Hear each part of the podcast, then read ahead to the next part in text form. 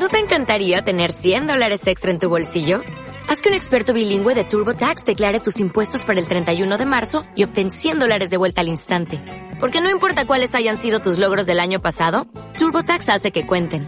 Obtén 100 dólares de vuelta y tus impuestos con 100% de precisión. Solo con Intuit TurboTax. Debes declarar para el 31 de marzo. Crédito solo aplicable al costo de la presentación federal con TurboTax Full Service. Oferta sujeta a cambios o cancelación en cualquier momento. Esto es Buenos Días España en Radio Cadena Española. Aquí te contamos lo que otros quizás no pueden contarte. Y nosotros eh, nos vamos esta mañana hasta Murcia. Allí tenemos al profesor Sergio Fernández Riquelme. Don Sergio, buenos días. Eh, muy buenos días, Santiago. ¿Qué tal? Oye, que, eh, es lo que comentaba yo, qué raro eh, hablar contigo un día que no sea el lunes. Eh, bueno, pero lo que pasa es que hoy tenemos noticia interesante para tu análisis, creo. Sí, sí, la verdad que una noticia aparentemente surrealista, pero con mucha amiga detrás. Bueno, pues eh, a todos nuestros oyentes, pues me imagino que es una noticia que ya conocen porque ha recorrido todos los medios de comunicación. Eh, vamos a ver, eh, se, ha, se, han producido una serie de detenciones vinculadas con el proceso, eh, gente cercana a Carles Puigdemont y dentro de todo este, de toda esta, este, esta película, vamos a llamarlo de alguna forma, eh, surge el dato, la noticia de que Rusia ofreció 10.000 soldados para eh, llegar a, Cataluña, hacerse con el control militar de la zona y convertir Cataluña en una especie de Suiza. Eh, esto como noticia, viéndola en los medios de comunicación, Sergio, pues bueno, pues cualquiera puede coger y pues, oye, pues, pues es verdad, estos rusos, qué malos son. Pero claro, todo esto es mucho más complicado de lo que parece, ¿no? Sí, aparentemente, como he dicho antes, eh, eh, parece una noticia surrealista. Nadie en su sano juicio puede pensar que una división del ejército ruso va a cruzar media Europa por las autopistas comunitarias eh, y va a superar los Pirineos para llegar a, a Barcelona o, o, o, se van a embarcar en, en, un viejo buque de guerra ruso y van a, desembar a desembarcar en, en, en, la capital catalana, en Barcelona. Eh, aparentemente es surrealista porque eso ni, ni va a ocurrir ni creo que nadie en su sano juicio pueda comprender eh, eh, su, su realidad. Pero detrás de esa noticia creo que hay una serie de elementos que hay que valorar. En primer lugar, la psicosis, la paranoia que en ese momento tenían los nacionalistas catalanes eh, sobre todo los sectores más radicales, que necesitaban esa amenaza militar, porque obviamente la República Catalana no se podía construir eh, sin una fuerza policial o militar que controlara las fronteras y ocupara las instituciones. Viendo que nadie en Europa prácticamente apoyaba esa República Catalana, quitando repúblicas bálticas o eh, países de, del norte de Europa de manera así un poco eh, escondida, eh, necesitaban esa amenaza. Y Rusia era, eh, como sabemos, el, el ogro oriental que, que, a, que, da miedo, que asusta, ¿no? Y que era agitado eh, en algunos círculos muy radicales como una esperanza, obviamente falsa, eh, para amenazar a, al gobierno de Madrid. Es decir, que es muy complicado que esto se pudiera haber producido. De hecho, yo estaba pensando, bueno, hombre, se pueden co coger uno de sus portaaviones y ponerse en el, en, el, en el puerto de Barcelona. Ya, pero es que Rusia no tiene ni portaaviones, que yo sepa. Sí, tiene uno creo que más antiguo. Bastante antiguo, ¿no? Bueno, creo que el de, de, de, eh, que es el único gran portaaviones, pero creo que es muy antiguo. Además, va dejando un rastro de humo a lo largo de todo el Mediterráneo, bastante visible, ¿no? De todas formas, Sergio, se está comentando últimamente y mucho sobre la injerencia, la posible injerencia de Rusia en las elecciones, no solamente en las americanas, sino también en, la, en, las elecciones en Europa. Todos los países europeos, yo creo que absolutamente todos, en un momento determinado han denunciado la injerencia en esos procesos electorales por parte de Rusia. Eh, a mí me gustaría destacar que la tecnología de la que dispone Rusia, Rusia para ese tipo de cosas, eh, dispone de ella cualquier otro país. De hecho, no hace, yo creo que hace una semana o dos semanas, en Estados Estados Unidos también eh, denunciaban que Irán había hecho sus pinitos en el proceso electoral a, americano. ¿Por qué ese interés siempre en poner la diana Rusia? Porque es necesario un chivo expiatorio, como siempre, para justificar los eh, errores propios, incluso los errores ajenos. Eh, Rusia, como cualquier otro país del mundo a nivel geopolítico, utiliza en esta época de guerras virtuales, de conflictos en las redes sociales, sus propias armas. Eh, no nos rasguemos las vestiduras, pero la propia Unión Europea y Estados Unidos, desde hace mucho tiempo, antes intervenían militarmente, después económicamente y ahora eh, eh, interfieren en procesos electorales a lo largo y ancho de Europa Oriental y del resto del mundo. Y por tanto Rusia obviamente hace lo mismo. Y además está muy interesada en, que le vaya mal a aquellos países que eh, a partir del año 2014 le impusieron sanciones por su intervención en Ucrania. Es decir, y aplicado esto al caso español, obviamente a, Rusia le venía perfecto que España estuviera en una situación de debilidad y que eh, sufriera problemas internos por, como enemigo eh, geopolítico, en este caso por el tema ucraniano. Eh, sus medios de comunicación aquí en España o en el mundo hispanoamericano como RT o Sputnik han sido bastante beligerantes con España y han apoyado bastante eh, el proceso independentista. Muchos de sus periodistas eh, son declarados eh, admiradores de la causa independentista catalana, siendo creo que más independientes de, de, Moscú que otras filiales de RT o Sputnik en diferentes países. Pero es normal, es normal que Rusia utilice sus armas eh, geopolíticas como las que utiliza cualquier otro país del, del mundo. Eh, también lo que se ha apoyado bastante, sobre todo desde RT y Sputnik, por ejemplo, son movimientos como Podemos, bueno, y todo este nuevo socialismo eh, hispanoamericano, ¿no? Sí, el, lo sé por experiencia propia, a veces no muy buena, de que eh, Sputnik y, y RT generalmente están organizados por los movimientos bolivarianos eh, y la llamada izquierda más radical, que fue eh, el núcleo que ha permitido sacar periodistas o sacar eh, intelectuales que defienden, pues no, no, las, no solo las posturas de Rusia, sino las posturas de Venezuela, de Cuba o de los países bolivarianos de manera abierta y de manera masiva. Es diferente y el RT en Alemania o en Francia eh, o en otros o en otros países que apoyan a movimientos generalmente nacionalistas de, derecha populista o soberanista que el caso español e hispanoamericano donde esos medios hacen propaganda directa y continuamente con honrosas excepciones por esa por ese movimiento bolivariano tanto en Hispanoamérica como obviamente en España a través de Podemos. Cuando Rusia se sitúa al lado de estos eh, movimientos nacionalistas europeos, eh, hay que recordar que, por ejemplo, el Frente Nacional de, Le Pen eh, solo consiguió en las últimas elecciones financiación a través de bancos rusos. Eso es un, es un, es un tema, es un dato interesante, ¿no? Porque en Francia o en Europa le era imposible y ahí los bancos rusos sí que estuvieron al quite para apoyar el, al Frente Nacional. pero claro, resulta muy extraño que Rusia, bueno, extraño, no es tan extraño si lo piensas detenidamente, pero que apoye movimientos nacionalistas como puede ser eh, el Frente Nacional de Le Pen y a la vez, eh, pues eso, pues esté muy a gusto con el régimen, el régimen cubano. En yo creo que con Rusia ha pasado eh, algo que creo que es llamativo, ¿no? Casi casi se le ha obligado a tomar partido por todo aquello que está enfrente a lo que hoy es Occidente o el, el sistema global occidental, ¿no? Sí, eh, Rusia tiene una política internacional bastante pragmática.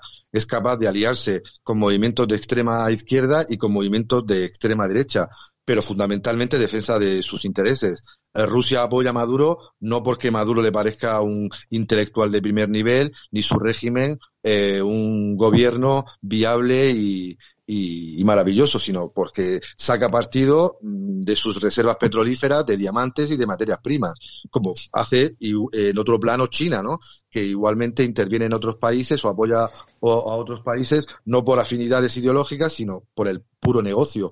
Pero en el caso europeo, eh, Rusia tiene magníficas relaciones, a veces públicas y a veces más secretas, con movimientos como fue el FPO en Austria, como es la Hungría de Víctor Orbán, la Serbia de Alexander Vucic, el citado Frente Nacional en, en Francia, la Liga Norte de Matteo Salvini, y eh, obviamente en España eh, Vox no es un partido prorruso, ni la llamada derecha nacionalista o extrema derecha española nunca ha tenido grandes vínculos con Rusia, sobre todo porque siempre ha habido más relación. Ahora con la América de Trump y sobre todo con la Polonia católica y antirrusa que obviamente marca una línea a nivel internacional que la derecha española nunca ha cruzado, pero obviamente Rusia intenta dividir e, e imperar, es decir, buscar como cualquier otro país y sobre todo eh, conociendo un poquito ese pragmatismo nacionalista ruso capaz de integrar lo mejor de la era soviética con lo mejor de la era zarista, algo impensable prácticamente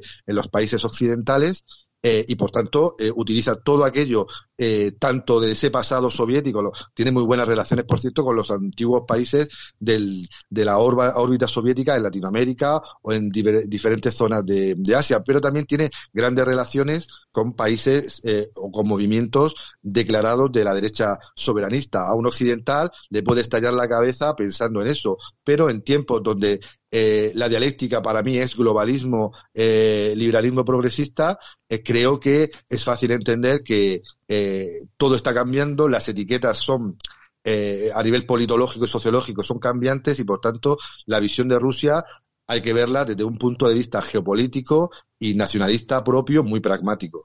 Y, y claro, y desde, también desde un punto de vista estratégico, porque aquí hay que tener en cuenta, claro, te podrá gustar más, te podrá gustar menos, pero aquí cada uno mira por lo suyo. Hay que recordar que llevarse también con el régimen venezolano, pues eh, ha conseguido que Putin haya situado en más de una ocasión varios eh, bombarderos estratégicos claro. a, la, a, las puertas de Estados Unidos. ¿Qué quiere decir? ¿Que va a bombardear Estados Unidos? No, lo que quiere decir es que Estados Unidos pues mirará de reojo y dirá, bueno, vamos a andarnos con cuidado y no vamos a atar mucho la soga. En cuanto a la injerencia de las elecciones, hay que recordar que esto lo ha hecho todo el mundo. Estados Unidos eh, era, bueno, era portada de todos los medios de comunicación mundiales por un escándalo muy conocido y era por pinchar el teléfono de Merkel. O sea, vamos a ver, esto, esto lo hace, lo hacen todos los países buscando información y sobre todo, pues mejorar la situación. Y luego hay una cosa que sí me llama la atención y que tú lo conoces más. Por ejemplo, el otro, hace unos días, el 12 de octubre concretamente, la embajada rusa en España nos felicitaba a todos el 12 de octubre con una fotografía que me llamó mucho la atención en la que aparecía una gorra con la insignia y en la que aparecía la hoz y el martillo. Eh, ¿Cómo está el tema este de la memoria histórica en, en Rusia, Sergio? Incomprensible para un occidental. Es decir, eh, quien conozca un poquito Rusia y sobre todo el régimen de Vladimir Putin es un intento de patriotismo integral mmm, bastante complejo, pero muy propio de esa de ese país tan grande, tan multicultural y con una historia tan conflictiva. Eh, eh, Putin intenta hacer su proyecto discutible, discutido de democracia soberana o democracia limitada, intentando integrar y controlar a cualquier tipo de movimiento eh, que pueda provocar disensiones, conflictos o cuestionar su legitimidad. Por ejemplo, en Rusia los movimientos nacionalistas más radicales están prácticamente prohibidos. ¿Por qué? Porque en Rusia hay millones de musulmanes uh -huh. perfectamente integrados, hay repúblicas eh, con una cultura totalmente diferente a la, a la rusa, a la, a, a la, identidad ruski, y por tanto tiene que buscar un equilibrio para evitar que en esas repúblicas como Chechenia, eh, Tastastán o, o Bashkiria haya movimientos secesionistas. Por otro lado, hay una población de origen soviético muy grande que nació en plena URSS, que aún sigue teniendo, pues, obviamente, ese, ese pasado, eh, esa, esas historias de su vida y que eh, hay que intentar integrar en el nuevo sistema. Además, Rusia también tiene esa noción de imperio, de espacio vital, de Gross Round, es decir, de buscar mantener su esfera de influencia, que es eh, de origen zarista, pero también es exsoviética, y por tanto tiene que buscar lazos lazos con otras repúblicas que no son culturales ni son lingüísticos, porque entre un ruso y un kirguisio no hay relación casi cultural o, o étnica. Intentan buscar ese pasado soviético eh, como una forma de mantener esa hermandad eh, con la famosa cinta de San Jorge. Es decir, intenta eh, Rusia, mm, parece que ahora con cierto éxito, integrarlo todo Mm, salvando lo mejor, lo que une tanto del imperio zarista, recuperando la figura, por ejemplo, de Alejandro III, o manteniendo la memoria de la gran guerra patria o, sea, o la victoria rusa en la Segunda Guerra Mundial, es decir, manteniendo todo lo posible, eh, lo bueno del pasado, eh, y uniendo por ello a generaciones que han sufrido pues el, el, zarismo, han sufrido la Unión Soviética o han sufrido el primer capitalismo tras la caída de la URSS. Una visión que, como he dicho antes, a un occidental le parece extraña porque eh, eh, en, en estos países occidentales siempre escribe la historia del que gana y se buscan siempre buenos y malos, eh, azules y rojos y la concordia pues queda siempre a veces en segundo plano.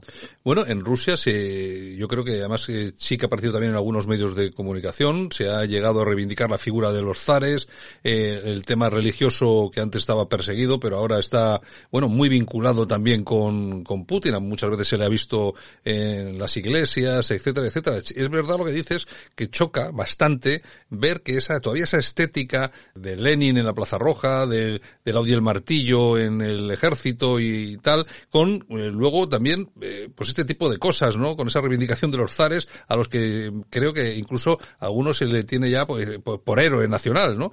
Pero bueno, de todas formas, en Rusia sí que hay un, a nivel electoral y en el, en el Parlamento, sí que hay un partido ruso, además que es bastante potente, ¿no? Partido comunista.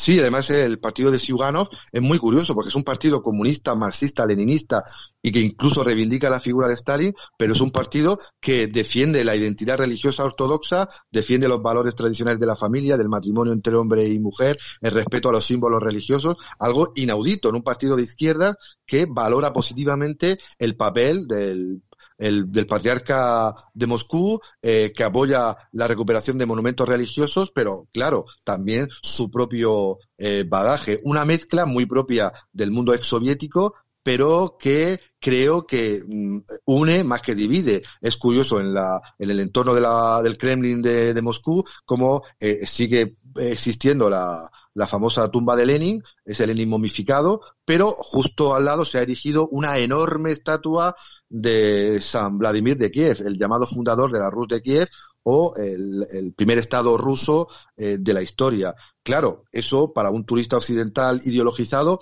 puede parecer increíble. Una, esta, eh, una estatua o una momia de Lenin justo al lado de un el rey eh, cristiano, el rey además que llevó el cristianismo a las tierras de los eslavos orientales pero eh, yo como historiador, eh, en primer lugar, pues me encanta mantener todo lo posible el legado histórico, me guste más o me guste menos, da gusto ir por Moscú y encontrarte el pasado soviético, el pasado zarista y el pasado ahora pues más nacionalista, capitalista, eh, como me gustaría encontrar en España, el respeto a los símbolos históricos, nos guste o no más o menos, porque son parte por desgracia o no, de nuestra historia reciente.